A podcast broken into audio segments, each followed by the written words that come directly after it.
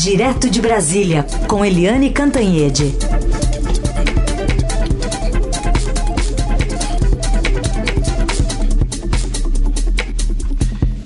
Oi, Eliane, bom dia. Bom dia, Heisen. Bom dia, Carolina, ouvintes. Oi, Eliane, bom dia. Bom, isolado até de seus ministros, o presidente Bolsonaro voltou ontem a ameaçar, sem dizer nome, mas estava clara a mensagem, direcionada a Luiz Henrique Mandetta, responsável pela pasta da saúde. A gente tirou um trechinho do que ele disse lá no Palácio da Alvorada. Algumas pessoas no, no meu governo subiu a, algo subiu a cabeça deles, estão se achando eram, eram pessoas normais, né? Mas de repente viraram estrelas. E falo pelos cotovelos, tem provocações. Mas a hora, a, hora de, a hora dele não chegou ainda não, vai chegar a hora dele. E a minha caneta funciona. Tenho medo de usar a caneta, nem pavor. E ela vai ser usada para o bem do Brasil, não é para o meu bem. Nada pessoal meu. A gente vai vencer essa. E aí, Eliane? Pois é, é, vocês ouviram, né? Que não é para o bem do presidente, não. É para o bem do Brasil que ele está pensando em demitir os principais ministros e os mais populares ministros do governo dele. O que que o Brasil ganha com isso? Ninguém sabe, mas muita gente suspeita que na verdade o presidente está é com ciúme, ciúme do brilho dos próprios ministros. O bom chefe, o bom líder, o bom estadista é aquele que fica satisfeito, orgulhoso do sucesso dos seus subordinados.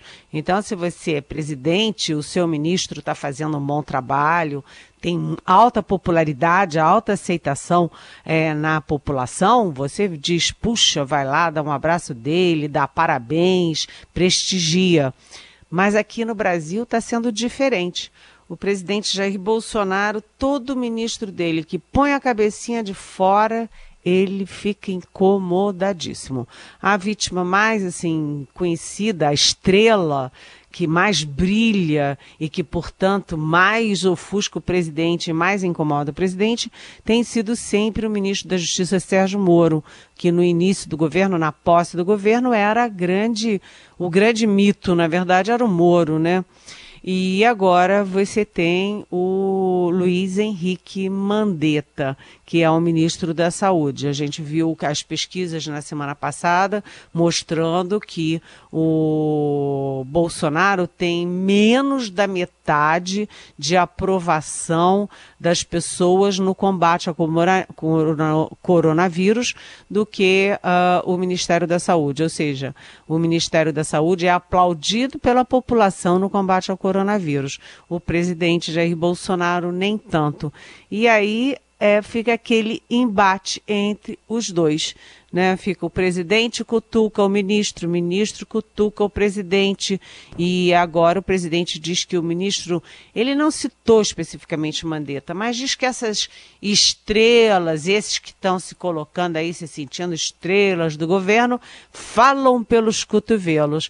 E aí a gente, quando olha as entrevistas do, do ministro Mandetta, é verdade, ele está falando pelos cotovelos, está falando um pouco demais. Ele se expressa muito bem, ele tem uma voz boa, tem uma expressão boa, uma, uma presença boa, ele está falando um pouco demais. Talvez, quanto mais ele fale, mais ele incomode o presidente da República. Mas o fato é que os dois estão, é, atrelaram o destino um ao outro, né? Porque o presidente Bolsonaro está colecionando ministros indemissíveis.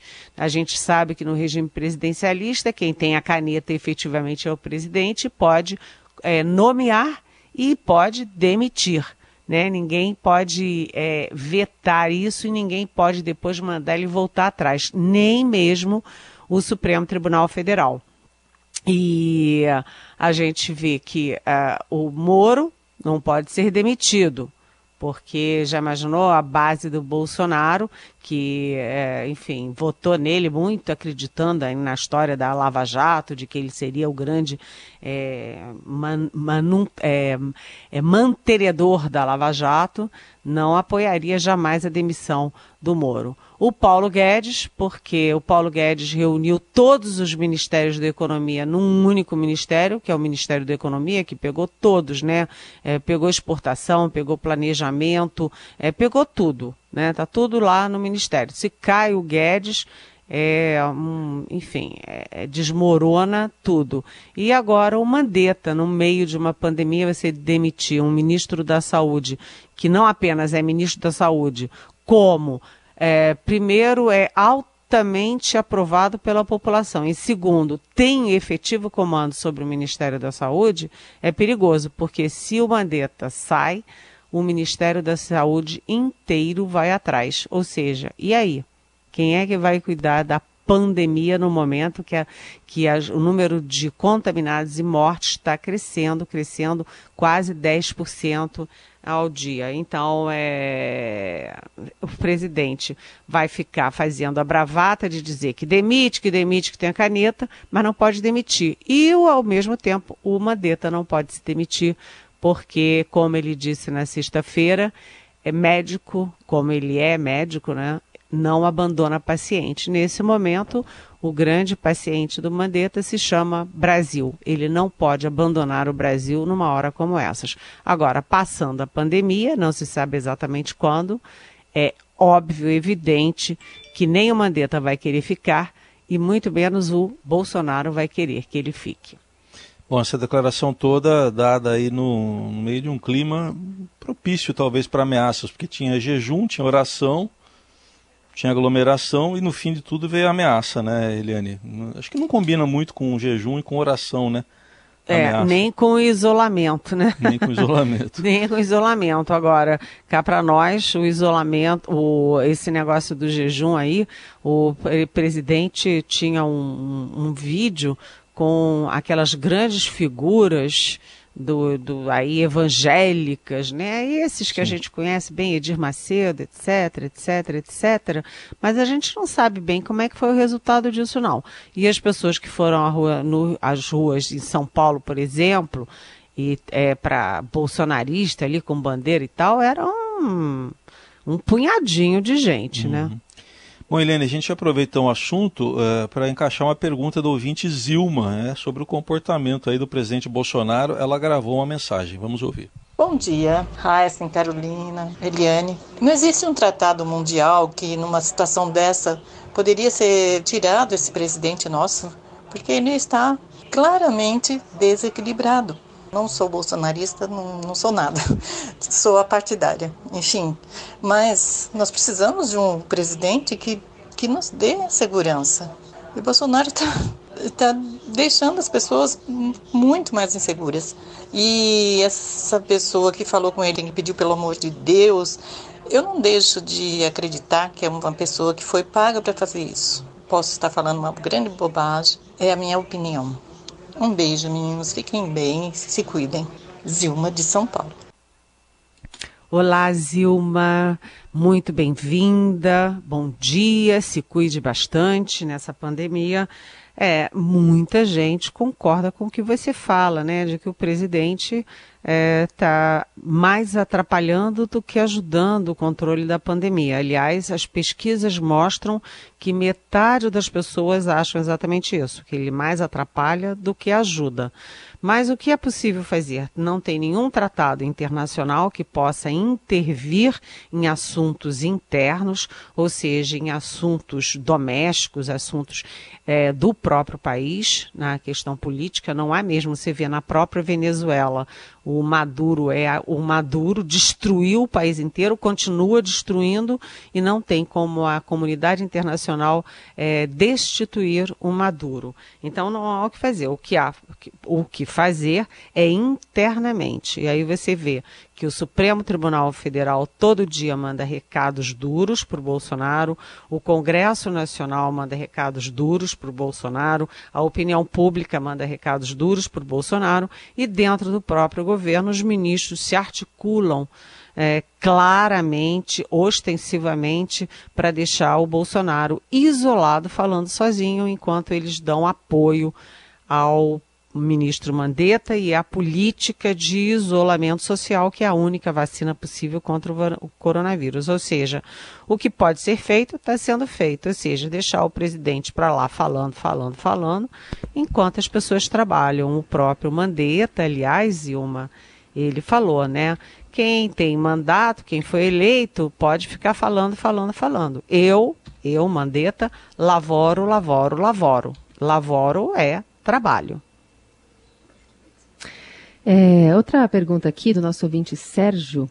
Ele quer saber se você acha que o presidente tem coragem ainda para ficar perto das pessoas, se referindo a essas conversas que ele tem com os populares ali na, lá na frente do Palácio da Alvorada, porque ele teria já tido coronavírus, porque ele não demonstra ou porque ele não mostra o resultado do exame. Faz sentido esse raciocínio aqui do ouvinte Sérgio? Oi, Sérgio. Bom dia, bem-vindo. Isso é uma dedução, né? A jornalista geralmente, né, é, o nosso esforço é trabalhar com informação. E nesse caso há uma desinformação porque quando o presidente da República, o presidente da República é uma pessoa pública, portanto, ele tem é, obrigações públicas e tem que é, dar informações públicas sobre ele próprio. Né? E o presidente nunca mostrou o resultado desse exame, fica todo mundo pensando: será que deu positivo e ele escondeu? Ou será que deu negativo mesmo? O fato é que o presidente fez pelo menos três exames né? E nenhum dos três veio a público. É esquisito isso, porque o próprio chefe da, do GSI, o general Augusto Heleno, mostrou o exame dele, o governador de São Paulo, João Dória, mostrou o exame dele, o Boris Johnson, é, que aliás ontem foi internado, ele também demorou a acreditar lá na Inglaterra que a, o vírus era uma coisa séria, que estava evoluindo para uma pandemia, disse que não ia parar de cumprimentar as pessoas com a mão, e depois ele pegou e ele está. os sintomas estão resilientes, não não vão afrouxando. Então ele teve que ser é, internado, imagina, o primeiro-ministro britânico. Mas, enfim, todos os homens públicos têm a obrigação de mostrar os resultados, de jogar aberto, jogar na transparência. Ninguém entende por que, que o presidente se recusa a mostrar o resultado do exame dele. E você tem razão, Sérgio. Não faz o menor sentido. Ele tem 65 anos e ele toda hora está abraçando alguém, está no meio da multidão e pega celular aqui e abraça dali e pega a mão dali. Isso não é apenas uma irresponsabilidade com a nação, né, no momento de isolamento, de distanciamento social, como é uma irresponsabilidade com ele então, essas dúvidas ficam. Eu não sei se ele teve ou se não teve, mas que tudo isso é muito nebuloso e tem um grau altíssimo de responsabilidade, com certeza, Sérgio. E outro ouvinte que quer saber ainda alguma coisa do presidente Bolsonaro, é, é na verdade é o Zé Sobral, ele está perguntando sobre pesquisa de popularidade do Mandetta e do Bolsonaro. Se isso é hora de fazer pesquisa, está perguntando. Eu só lembro que uh, as pesquisas que foram feitas todas por telefone, né, Eliane? Nenhuma com contato pessoal, presencial. É. Oi, Zé Sobral, bem-vindo, bom dia. É isso, né? Do ponto de vista de saúde, houve todo o cuidado com os pesquisadores. As pesquisas foram todas feitas por telefone para não haver contato é, direto pessoal. Agora, do ponto de vista é, de nação, acho que pesquisa é sempre importante. Por quê? Porque informação demais é melhor do que informação de menos. E é importante você saber em que ambiente você está se movendo, tanto você, cidadão, como você, instituição, e como você, é, presidente da República, presidente da Câmara do Senado, presidente do Supremo. É importante as pessoas saberem é, como os cidadãos e as cidadãs estão vendo o momento. Então, é importante, por exemplo, a informação. Como a cidadania está vendo o comportamento do presidente e do Ministério da Saúde no tratamento à pandemia Ah, isso é uma informação até importante para o próprio presidente, ele saber o, o povo está aprovando as medidas, está aprovando as atitudes dele, porque você, com base nessas pesquisas, você pode fazer ajustes, você pode fazer é, guinadas, você pode melhorar a sua atuação. Portanto, Zé Sobral, informação de mais nunca faz mal, de menos é que faz. A gente está com a Eliane Cantanhede, direto de Brasília, conversando conosco, falando sobre os assuntos mais importantes dessa semana. Eliane, eu vou colocar aqui também a pergunta do nosso ouvinte Felipe. Ele quer saber sobre se muito se fala em países democráticos que estão seguindo isolamento total, mas e a Coreia que não adotou esse isolamento, a Suécia que desde o início não adotou, Dinamarca que voltou atrás, eles não são democráticos ou a gente esconde essas notícias, diz o Felipe. Então já coloca em contexto a quantas anda, andam os debates também sobre isolamento aqui no Brasil, também colocando essa dúvida do Felipe. Oi, Felipe. Olha, foi engraçada a sua pergunta, vi exatamente hoje, sabe por quê? Sabe o que, que aconteceu na Suécia? Na Suécia, eles descartaram o isolamento social.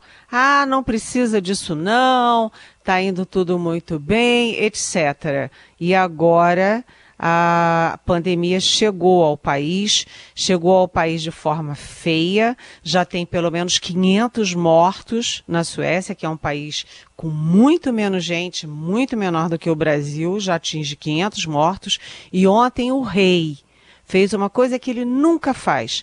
O rei da Suécia, ele só vai, só faz pronunciamento na televisão uma vez por ano no Natal. E ontem ele foi à televisão no domingo, é, de certa forma, né, pedindo desculpas e estabelecendo a, é, o isolamento social. Eu tenho uma sobrinha, sobrinha do meu marido, que é professora universitária na Suécia, e ela, a partir de hoje, já não está indo mais para a universidade. As aulas foram suspensas e a Suécia atrasada, como foram atrasados também os Estados Unidos, como foi atrasada também a Itália, como foi atrasada também a Espanha, a Suécia está tomando a medida do isolamento social. Então você vê como são as coisas. Em medicina, med saúde pública, a palavra-chave é prevenção né? Se você não previne, depois é muito pior tendo ter que remediar. Veja o que está acontecendo na Suécia. O Brasil tomou a medida antes, por decisão do ministro Mandetta, né? Por decisão dos governadores e prefeitos. E a evolução da doença aqui está razoavelmente é, controlada. Está crescendo, vai crescer mais ainda, mas não está aquele estouro que foi, por, por exemplo, na Itália. Então, atenção, atenção. O isolamento social, ele é reconhecido, sim, em todo o mundo é, civilizado e todo mundo é, democrático. E aí você pega o exemplo, eu te dei o exemplo agora da Suécia né? Você pode estudar o que, que aconteceu na Itália, estuda o que, que aconteceu nos Estados Unidos, estuda como é que foi a evolução do, do Donald Trump nessa crise. Agora que ele está tendo milhares de mortos, eu acho que já são 6 mil mortos nos Estados Unidos, mais de mil mortos por dia, agora é que ele corre atrás do prejuízo. Um pouco tarde demais. Bom, Helene, e no fim de semana, numa videoconferência, o ministro Paulo Guedes jogou no ar aí. Ele falou que não dá para cortar salário de servidor, mas que é, talvez congelar, mas enfim, ele jogou no ar essa tese de redução de salários no setor público. Só que o chefe é contra, né? É, isso aí a gente está vendo o tempo inteiro que devagarzinho, Raíssa e Carolina ouvintes, devagarzinho ainda com uma certa sutileza, o Bolsonaro está indo para um lado e o ministro Paulo Guedes está indo para o outro.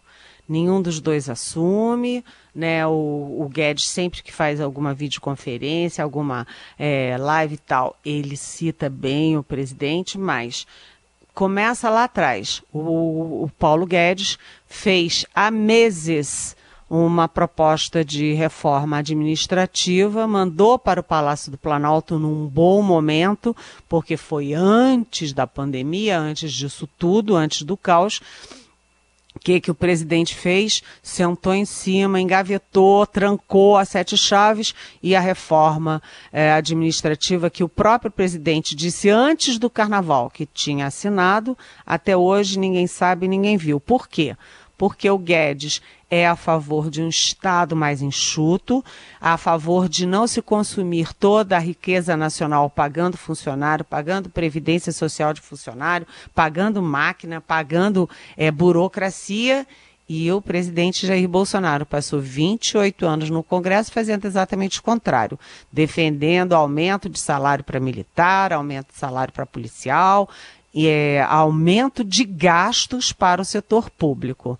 E agora é, o, o presidente da Câmara, o Rodrigo Maia, defendeu que não apenas os parlamentares, mas é, todos os três poderes, o legislativo, o executivo e o judiciário, recuassem, dessem uma parte do seu salário para combater a pandemia, para engrossar esse cofre aí, esse saco de recursos que está sendo destinado para uh, o combate à pandemia e o combate aos efeitos econômicos da pandemia, salvar emprego, salvar empresa, etc. E agora o Paulo Guedes manifesta isso publicamente. Ele defendeu o congelamento por dois anos é, dos salários do setor público. E atenção, ele fez isso numa teleconferência com o DEM. O DEM, que é o partido do ministro Mandetta, o DEM, que é o partido do presidente da Câmara, Rodrigo Maia, do presidente do Senado, Davi Alcolumbre, do governador de Goiás, Ronaldo Caiado, que agora que era o maior é, defensor do, do presidente Bolsonaro entre os governadores e agora também tirou o time, também cansou e está, enfim, em oposição ao governo, principalmente na questão da pandemia. Então, é, e aí o Guedes concorda com isso, um congelamento de dois anos nos salários públicos, mas ele mesmo diz que não consegue fazer porque o presidente é contra.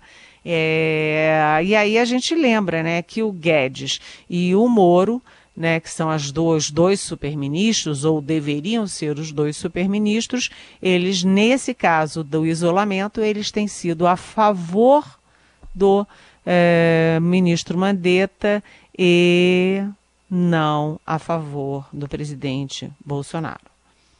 Muito bem. Helene Cantanhede respondendo as perguntas também aqui dos nossos ouvintes. Lembrando que você pode também fazer a sua usando a hashtag Pergunte para Eliane nas redes sociais ou escrevendo na nossa transmissão pelo facebook.com.br. Eliane, obrigada. Até amanhã. Até amanhã. Beijão.